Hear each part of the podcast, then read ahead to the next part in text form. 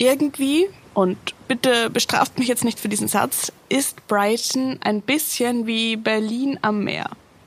Zumindest was den Vibe der Leute angeht. Finde ich zumindest. Brighton ist bunt, frech, wild und ein bisschen heruntergekommen. Na, klingt das spannend?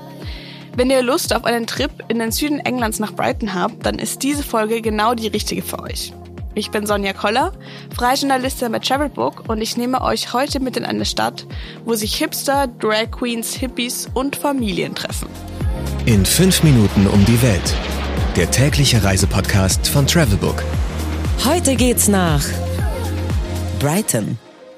Damit ihr schnell die wichtigsten Informationen direkt im Kopf habt, starten wir mit einem schnellen Überblick.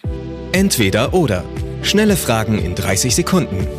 Auto oder öffentliche Verkehrsmittel? Öffis. Pärchen oder Familienurlaub? Familienurlaub klappt hier super, aber auch Pärchen können hier viel Spaß haben und die Partyszene auskundschaften. Entspannung oder Abenteuer? Entspannung. Kultur oder Party? Beides. Teuer oder günstig? Südengland leider eher teuer. Highlights, Lowlights, Must-Sees. Die Travelbook-Tipps. Was ist ein Highlight? Ich persönlich mag Brighton so gerne, weil hier eine ganz spezielle Hippie-Atmosphäre herrscht. Die kann man besonders in The Lanes spüren. Das ist eine Ansammlung enger Straßen und Gassen, in denen es unzählige kleine Geschäfte und Restaurants gibt. Aber auch auf den Straßen ist einiges los und wenn ihr ein bisschen aufmerksam seid, dann könnt ihr sogar Straßenkunst entdecken. Übrigens, The Lanes war einst ein Fischerdorf, aus dem wiederum die Stadt Brighton entstanden ist. Was man unbedingt tun sollte. Wenn ihr während eures Trips nach Brighton auch etwas Natur genießen wollt, dann schaut doch im Seven Sisters Country Park vorbei. Der liegt im South Downs National Park und ist ein großartiger Ort für einen ruhigen Nachmittag in der Natur. Seid ihr einmal dort, seht ihr eine Reihe von Kreidefelsen, die bis zum Meer reichen. Es würde euch wahrscheinlich überraschen, aber mich hat die Landschaft tatsächlich etwas an Griechenland erinnert. Am besten, ihr dreht direkt eine Runde durch den Park. Es gibt einige Wanderwege und der Eintritt ist übrigens frei. Mein persönlicher Geheimtipp. Brighton ist die inoffizielle queere Hauptstadt des Vereinigten Königreichs. Es gibt hier also einige LGBTQI-Plus-friendly Bars und Clubs, vor allem im Kempston-Viertel wo übrigens auch straighte Menschen einen coolen Abend verbringen können. Für alle, die den Abend lustig starten wollen, ist The Queen's Arms der richtige Ausgangspunkt. Dort gibt es nämlich täglich Kabarett-Shows. Geld, Sicherheit, Anreise. Die wichtigsten Service-Tipps für euch. Was macht man am besten, wenn es regnet? Okay, es hat lange gedauert, aber natürlich muss ich die Hauptattraktion Brightons noch ansprechen, nämlich den königlichen Pavillon. Dabei handelt es sich um ein Gebäude, das stilistisch so gar nicht nach England, sondern eher Indien passt.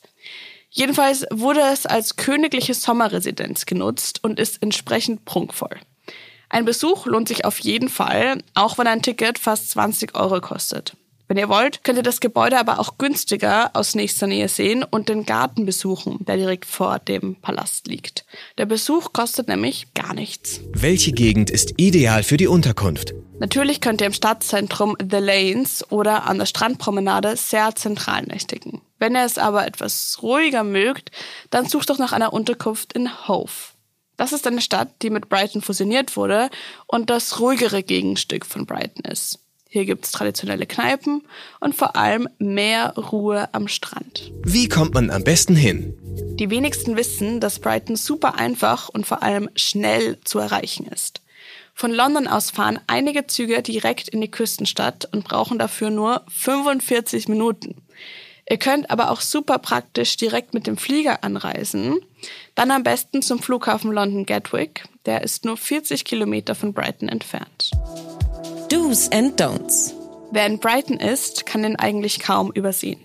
Den Brighton Pier. Dort gibt's Bars, Restaurants und Vergnügungspark-Atmosphäre. Zugegeben, natürlich ist der Pier kitschig und touristisch, aber weil man den sowieso kostenlos betreten kann, würde ich jedem Brighton-Urlauber empfehlen, zumindest eine Runde zu drehen und sich den Pier anzusehen, der immerhin seit einem Jahrhundert steht und zwei Weltkriege überdauert hat. Ach, und wahrscheinlich wisst ihr schon, dass die Briten als extrem höfliches Volk bekannt sind. Das ist zwar ganz oft super nett, manch einen können aber ein paar Ausdrücke unangenehm sein. Deswegen schon mal vorab eine Warnung. Wundert euch nicht, wenn euch mehr oder weniger fremde Menschen Love, Dear oder Honey nennen. Das war's schon wieder mit dieser Folge von In 5 Minuten um die Welt, dem täglichen Reisepodcast von Travelbook. Ich bin Sonja Koller und ich hoffe, ich habe euch ein paar hilfreiche Tipps für Brighton geben können. Zum Abschluss gibt es noch eine kleine akustische Auszeit in London on Sea, wie die Stadt auch genannt wird. Bis zum nächsten Mal. 15 Sekunden Auszeit